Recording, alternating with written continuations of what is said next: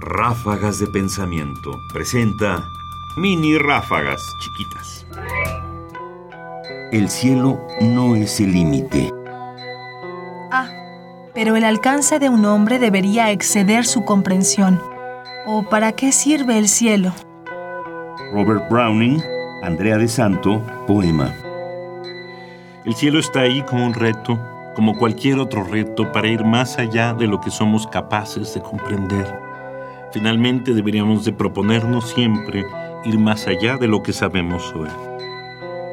Ráfagas de pensamiento ahora en www.ernestopriani.com. Búscalas en iTunes y Facebook. Comentarios: Ernesto Priani Saizó.